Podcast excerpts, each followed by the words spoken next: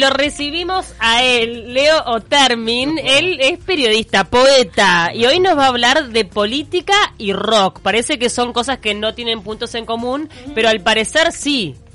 ¿Cómo andas, Leo? Bien, Bienvenido ¿cómo- a Taquito. Bien, ¿cómo andan, chiquilinas? Bueno, este, un gustazo estar acá. Primero que nada, un placer estar al lado de ustedes.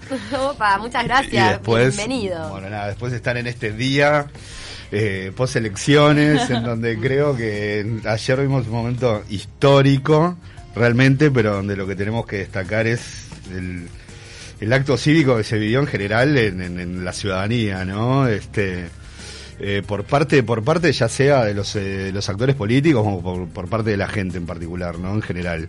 Y Rocky Política, bueno, Rocky Política, ¿con qué lo podemos enramar? Yo ayer dije que se Sí. vivieron muchos pogos. Eh, puede ser, seguramente. Ayer se pasó. de- a- a- ayer fue bi- bipolaridad. Ta- Aparte también era de poco la angustia, poco la angustia, poco la angustia. Y nada, bueno.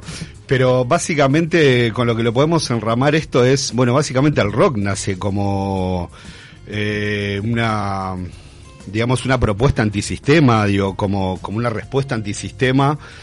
Eh, ¿Con qué queremos, qué, qué queremos decir antisistema y por qué político? Eh, si bien nace eh, lo que podría ser el primer rock and roll, los 50, ¿ok? En donde le cantamos a Peggy Sue, a Mary Lou, a La Fuente de Soda y a los Cadillacs y esto y lo otro. Básicamente era una rebelión hacia, hacia el sistema de valores de los padres, de los chicos, este, hacia el sistema de valores de los padres, lo cual es política. Tiene que ver con mandatos, ¿no? Este, digo, de la sociedad, de las instituciones conservadoras. Entender la política no, es- no únicamente como una política partidaria, sino como no, no, un movimiento, como un- como es cultural, la política también, es un hecho cultural.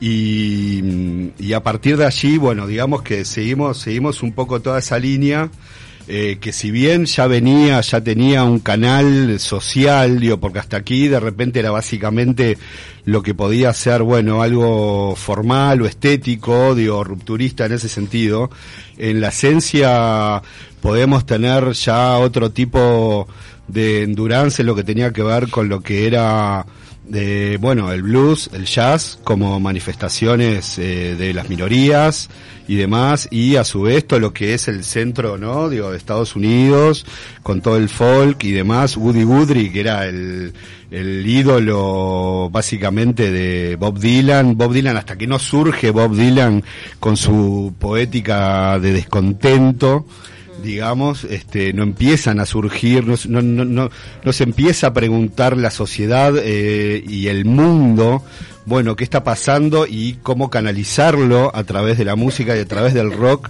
este, como forma, como forma, digamos, de expresión. Es un lugar que luego también pasa a tomar el, el rap, por ejemplo, como, como denuncia social. Por supuesto, cualquier, cualquier, sí. cualquier, cualquier manifestación, luego, a ver, el renacimiento Claro, era rock. exacto. El renacimiento era rock, este, básicamente, digo, si vamos, si vamos a los hechos, digo, porque estaba cuestionando el status quo, que era un status quo, digo, que básicamente fijado por un librito, que era la Biblia y las instituciones de control, la monarquía, eh, la Biblia, el clero, etcétera, o sea, el renacimiento, si vamos a los hechos, era el rock and roll, fue el rock and roll de su época. Claro, la mirada humanista y volver, volver al hombre. Exactamente, exactamente. Entonces acá más o menos como para traer unas pequeñas graje- unas, unas pequeñas grajeitas, tenemos este traje, si bien tenemos Latinoamérica, tenemos en sí en todo el mundo, digo bueno, pero tomamos un par de ejemplos de Norteamérica, que es de donde viene esto. Entonces tenemos de repente un Marvin Gaye, eh, el cual pone el tema Negro y el tema Vietnam sobre la mesa. ¿verdad? A través de uno de uno de sus temas, de primero, de uno de sus discos eh, emblemáticos y uno de los mejores discos de la historia del rock and roll, que es en el año 1971, donde edita What's Going On, eh, que Barry Gordy, que era el pope de Motown Records, no se lo quería dejar publicar porque publicaba las canciones de la Supremes, publicaban las canciones de también Peggy Sue, Mary Lou. Ahora, en, esto, lo en otro. ese disco la denuncia era de forma literal, estaba en las letras o había un mensaje subliminal, como sabemos que estaba, de repente... estaba en las letras directamente. y si le podemos ir tirando What's Going On de Marvin Gaye estaría buenísimo para ir escuchando si lo tenemos ahí. El, Ahí el había una protesta operador. entonces contra la guerra de Vietnam. Exacto. que dice What's going on, eh, Mother, Mother, the- eh, there's so many brothers dying, etcétera, ¿Qué está etcétera. pasando, madre, que hay tantos hermanos que hay- muriendo? que hay tantos hermanos muriendo, etcétera. Después hizo una versión Stevie Wonder, ¿no? Después hizo una versión Stevie Wonder. Y a Hizo- su vez hizo- hizo Marvin una versión Bono, hay una versión de Bono de U2 de hace creo que dos años que es este que es muy buena, digo, pero podemos ir escuchándola porque es básicamente si la escuchamos es como endurecerse sin perder la ternura. No, este ¿Les si la hizo una, versión de What's Going On de Nirvana? No, de no, YouTube. de Ah, de YouTube, de Bono. Que vos decís que, endure- ¿Por qué me que se endurece el estilo, pero mantiene esa esencia. Pero que si escuchamos es, es un soul bellísimo con una letra que te está diciendo un montón de cosas y vos no podés creer todo lo que te está diciendo con lo que va sonando y con el grupo que va sonando decís, oh my god. Y si hay algún joven escuchando, hay música eh, actual que le, que le hace homenaje y lo menciona a Marvin Gaye. Let's Marvin Gaye and Let's get Mar- it on. exactamente. es que ¿De Marvin? Gaye es ¿De Marvin? Gaye. Claro, Marvin Gaye, eh, wow. ¿De quién era esa canción? Ay, no me acuerdo. ¿De quién? De Megan Traylor, eh, que lo, menciona como una un inspirador de lo Es muy sensual. buena, ella es millennial, yo no la Es tengo. millennial, Es claro, pues millennial. es nuestra referente millennial. yo no la tengo. Pasémosle. No la tengo el amigo. Que en realidad este no, no, no inventa nadie porque ya un poco este seguía la tradición de lo que venía haciendo Sam Cooke y lo que venía haciendo Ray Charles. Ray Charles, no se olviden que digo, lo, lo echaron de Georgia, ¿no? Este digo, porque no quiso tocar música, este digo, dentro del conflicto también negro y demás. Bueno, ok. Y después lo que tenemos es algo muy curioso, que está el documental en Netflix, que lo pueden ver, que es Cash versus Nixon, o Nixon, o Nixon versus Cash, donde les voy a contar un poco la historia que dice en 1969 el presidente Richard Nixon invitó al hombre de negro Johnny Cash para ganar popularidad durante la campaña presidencial. Sin embargo, la actuación del cantante estadounidense en el contexto de la guerra de Vietnam sorprendió a todos y se convirtió en legendaria por lo políticamente incorrecta. ¿Qué pasa? Se empezó a generar eh, cuál era el sentido del patriotismo, porque él en un momento en un concierto, eh, no se olviden que él venía de grabar uno de los discos icónicos también de la historia del rock and roll y del folk, que era Live at eh, Folsom Prison, que es un discazo, la primera vez que va un artista a grabar un disco en una cárcel. Y él en un momento era un tipo muy patriota del centro realmente rural, era un redneck de los Estados Unidos, este, de la época de, de- del, del New Deal, de cuando eh, Roosevelt crea todo lo que fue el movimiento de un acre, un acre, perdón, ocho acres y una mula, y le da a toda la, a todas las familias que no tenían nada, ocho acres y una mula, para que más o menos era como un reparto de tierras artiguista, digamos, ¿no? Digo, que, que, que- que se daba.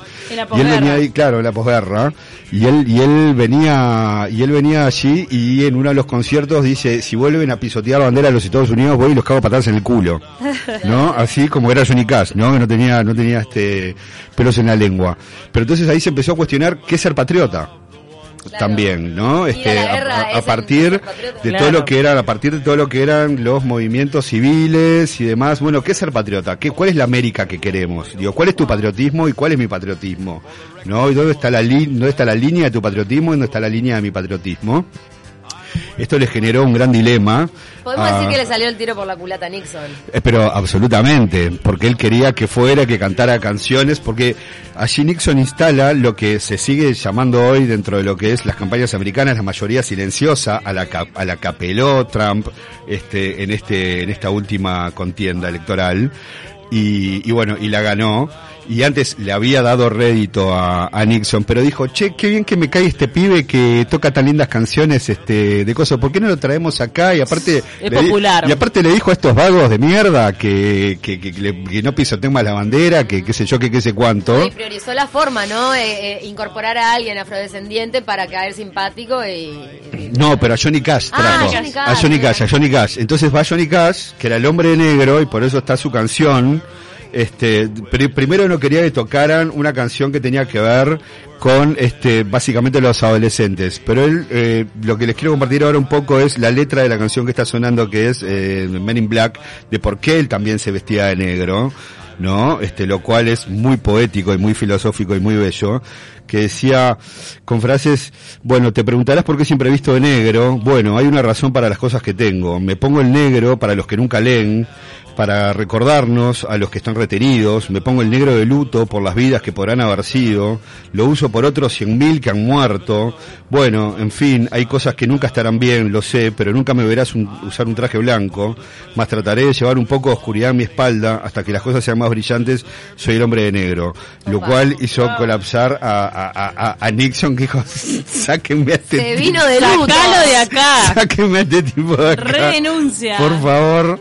Él, ¿no? él fue el precursor de lo que pasa en los Oscars, ¿viste? Que te suben los actores y te, y te hacen todo un, un descargo Exactamente. de denuncia social y política. Exactamente, cuando, cuando nadie se lo espera, después no los invitan nunca más, ¿no? Claro, Por cuando le querés dar un premio y te, te lo, re- te- te lo agradecen así. Esa parte de denuncia no la resaltan tanto en la película, ¿no?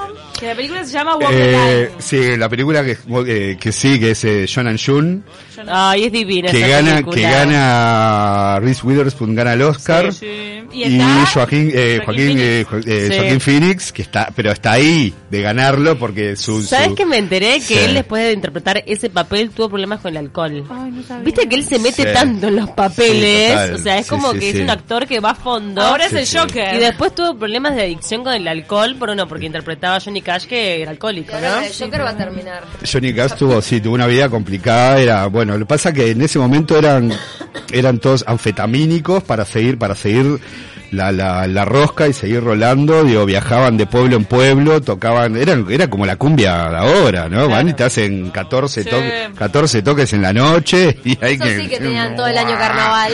o sea, complicado.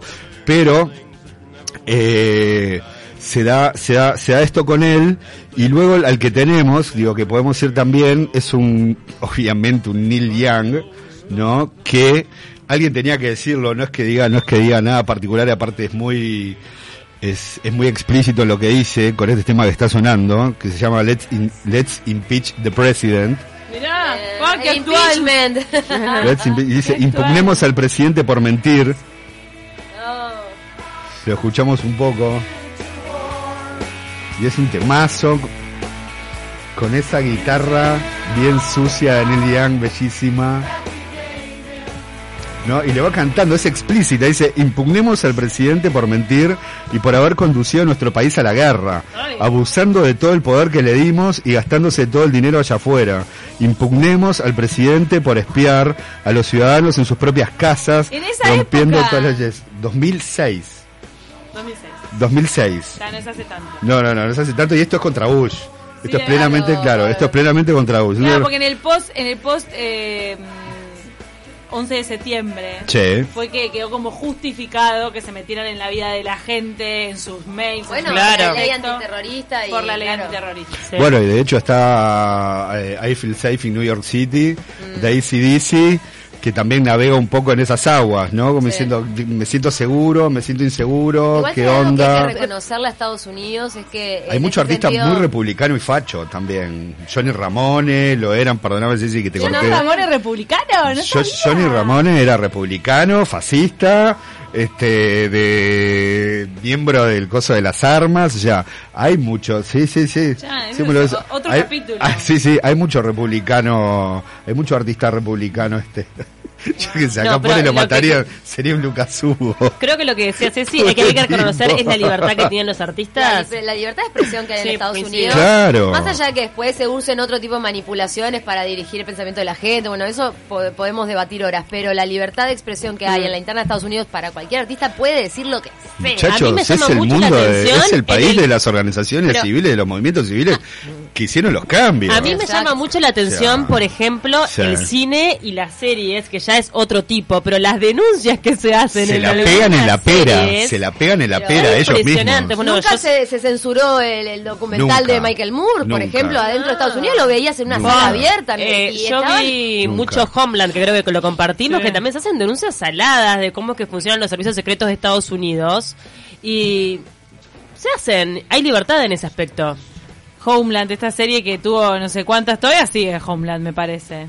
Están cambiando de No, micrófono. no sigue, no sigue porque yo la seguí hasta el final. Ay, ahora se terminó para siempre. Terminó Lo que pasa es que siempre. yo un día la abandoné. Abandoné. Homeland no la vi nunca. ¿Era de los Ah, espías? Véanla, por favor, es muy buena. ¿Era de los espías? Es este Sí. soldado que vuelve de la guerra de estar cinco años secuestrado por los talibanes, por, Por los talibanes con... Eh, ¿cómo? Car- Este Carrie, es ella. Kerry es la, oh, la espía de la CIA, por Bueno. favor, está totalmente chapa. Tenemos algún mensaje, ¿eh? 092 0970 ¿En serio? Nos están mandando gracias y suerte a Aldo en su nuevo emprendimiento, le están mandando. No. La no, y también nos mandaron una queja sobre el IVA. Ah, ¿El se, IVA? mez- se mezcla Pero todo ya va a volver algo sobre rock, ya va a venir algo sobre el rock. ¿Qué, es- qué, es- qué pasó con el ¿Cómo IVA? comparaste? Mira que no te la dejé, no te la dejo pasar esa que comparó a Lucas Hugo con pero Johnny Ramón. Pero digo, pero digo jodiendo, digo jodiendo para establecer. Ah, como como una- a Lucas Hugo le una- cayeron. una locura No, pero- del, del paroxismo. Para trayéndolo un poco más los a- medios, a nuestro ¿no? No por- país. no por el pobre de Lucas Hugo. No, porque Lucas Hugo no- no yo, digo, que tipo, aparte- una organización de las no, ni que armas. hablar, no, pobre tipo, no, ni que hablar. Pero trayéndolo un poco Esto más a, a nuestro país, trayéndolo un poco más a nuestro país, eh, eh, durante el periodo de la dictadura, la canción servía como denuncia. Pero por supuesto. o sea, es- eh, era la gran manifestación del pueblo a través de la música. Pero tenemos un, un Víctor Jara, tenemos, quiero decir... en- Totalmente to- vigente, Víctor to- Jara, está en Víctor todos lados. Totalmente vigente. En Chile. Está muy bueno recordar momentos donde el botón de la botonera, una canción botón- infantil, tenía que resignificarse para poder Ceci, expresar algo. Estuve a punto de poner al botón de la botonera. Claro. Te juro, el otro día cuando armé esto, dije, che, ¿qué onda?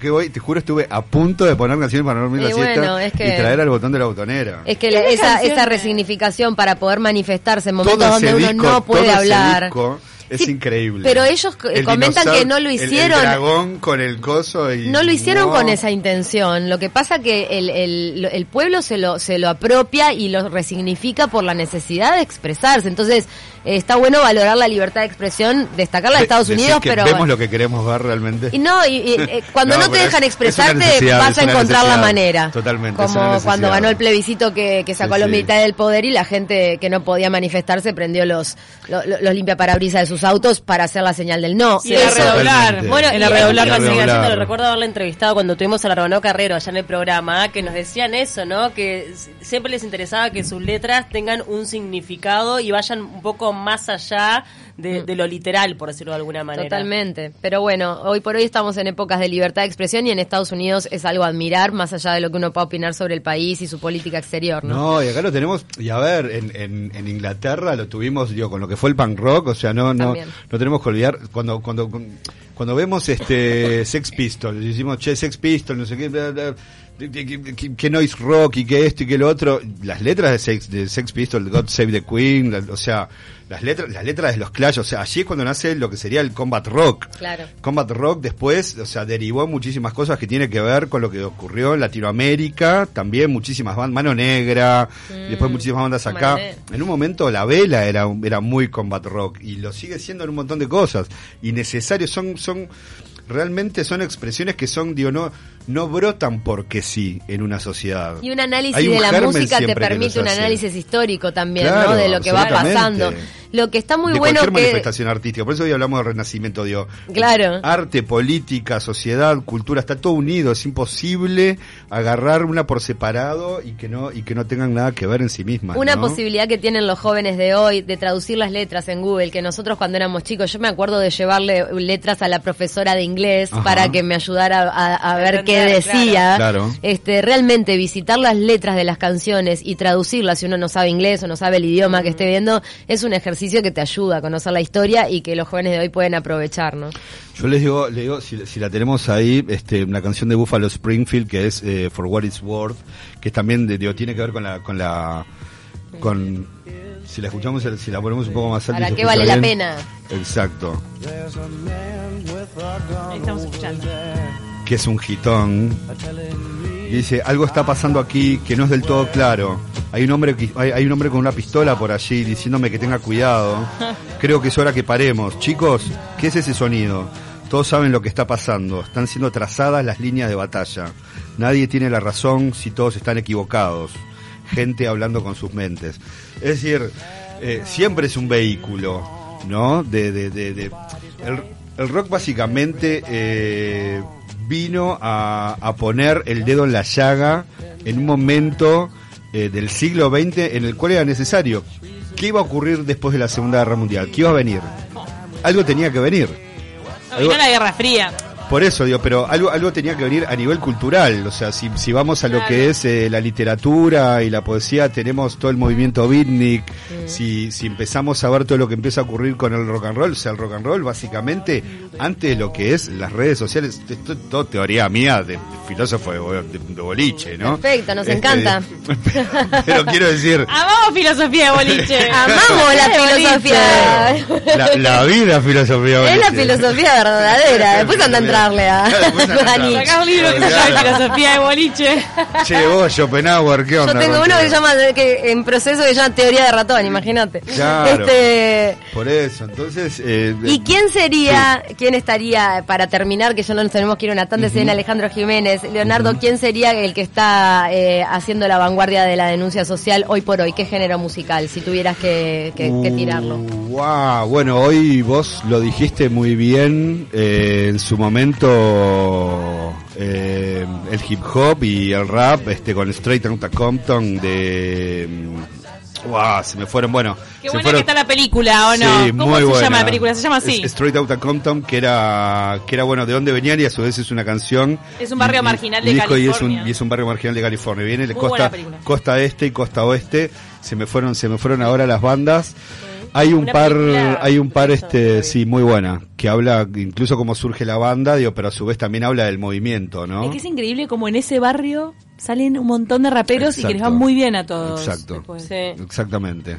Pero bueno, por ahí vamos. Por ahí, por ahí está El esta rap. vanguardia ahí de vamos. denuncia Digo, la, verdad, la- de hoy. la verdad, hoy no les sabría decir, digo, no, no, no, sabría decir. Kendrick en Estados Lamar hoy en día. Kendrick Lamar puede ser, eh, estuvo en su momento también hace un par de años con su disco Jesus, eh, se me fue el nombre ahora, este, pero bueno. No me encargo, a mí no me mires, Jesus porque- con Y aparte, Jesus. Ah, no. Con Y. con Y, Jesus. Qué bueno. Bueno, para visitar tanta música que nos dejaste, Gabriel, un placer. Leonardo, Leonardo, Ah, Leonardo, Leonardo, Gabriel. Leonardo Gabriel, la voz melódica de América. ¿Qué le dije, Gabriel? ¿Sabes qué? No ¿Sabes qué? Ceci, algún día te iba a fa- pasar factura todo lo que hiciste ayer. Claro, el cansancio mental que ya no, no razonás. decile Luis. Luis. Otermín. Le voy a decir Otormín como el, periodista del Palacio Legislativo. Que le mandamos un saludo. Leonardo Gabriel, la voz melódica de América. Leonardo Gabriel Otermín te voy a decir, Otermín, eh, pero- promete como en, en- en- en México y en Guatemala. Para terminar, deberes y Sí. recomendación, Sí. tres temas o tres discos que tienen que escuchar los oyentes. Guau, con esta temática, ¿no? esto, con lo, con lo que hablamos. Sí. O repasemos Eh, los que mencionaste, los que que dijiste estos mencionaste. Podemos, podemos, sí, lo que pasa es que no, todo, no, no, no todas las canciones de todos estos discos tienen que Bueno, ver con o, ello. o tres temas pueden ser. Pero podemos decir eh, perfectamente eh, A Change Is Gonna Come, que creo que es de Sam Cooke, de este, si no, si no me equivoco. Eh, podemos ir a Blowing in the Wind. Ah, Eh, más allá de lo cursi que suene, digo, pero en su momento Blowing in the Wind fue Claro. Blowing in the Wind. Y yo me quedaría, yo me quedaría con guitarra negra. Opa, Bien. mirá por dónde se fue. Y yo me quedaría con guitarra negra también. Y un día vamos a hablar de Cita Rosa. Hablemos de Anda. Cita Rosa, claro, por supuesto. Ni que hablar. Cita Rosa y sus letras. Me encanta esto dedicado a las letras de las canciones y a, a ir un poquito más profundo. Muchísimas gracias. No, por favor. Gracias, Leo.